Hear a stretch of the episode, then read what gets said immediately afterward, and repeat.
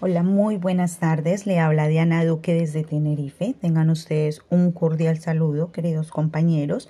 En este momento quiero darles a conocer mi opinión sobre la comunicación asertiva. Es la manera que todos tenemos para expresarnos, para decir lo que sentimos sin agredir, sin ofender a nadie, sin hacer sentir a nadie.